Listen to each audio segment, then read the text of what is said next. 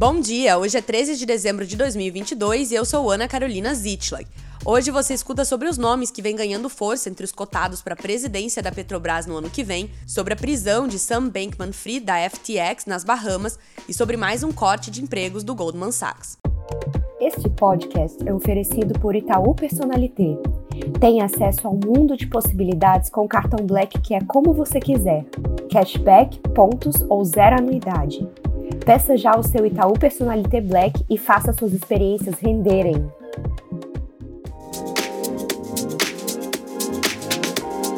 Rumores envolvendo a presidência da Petrobras no governo Lula ganharam força essa semana e não envolvem apenas o ex-senador Aloysio Mercadante. O nome do senador Jean Paul Prats, do PT do Rio Grande do Norte, vem ganhando força na disputa pelo comando da petrolífera, segundo fontes que falaram a Bloomberg Linha e pediram que seus nomes não fossem revelados porque as discussões são privadas.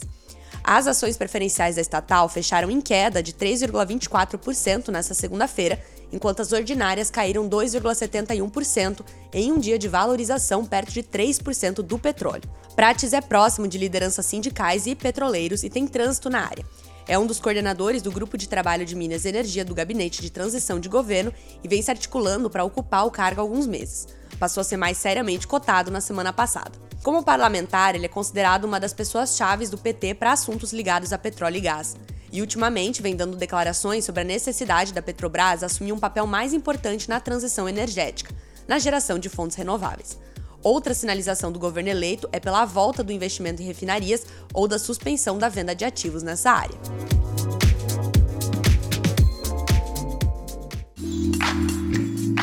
Sam Bankman-Fried, cofundador e ex-CEO da exchange de ativos digitais FTX, foi preso nas Bahamas nesta segunda-feira, segundo o governo do país. A detenção dele ocorreu após uma notificação dos Estados Unidos de que havia apresentado acusações criminais contra ele, segundo o Procurador-Geral das Bahamas em comunicado. As autoridades de ambos os países vinham investigando a sua responsabilidade no colapso da empresa no mês passado. Em comunicado, o procurador do Distrito Sul de Nova York, Damian Williams, diz que a prisão foi feita a pedido do governo americano. Mais de 100 entidades relacionadas à FTX entraram com um pedido de recuperação judicial nos Estados Unidos em 11 de novembro. A empresa e Bankman Fried estão enfrentando investigações nos Estados Unidos e nas Bahamas, onde a empresa estava sediada sobre uma série de possíveis más condutas.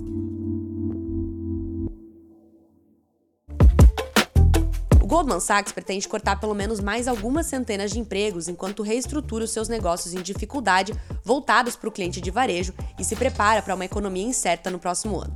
O Banco de Wall Street está elaborando planos que podem eliminar pelo menos 400 posições de suas operações bancárias de varejos deficitárias. As informações são segundo pessoas familiarizadas com o assunto que falaram em anonimato a Bloomberg News.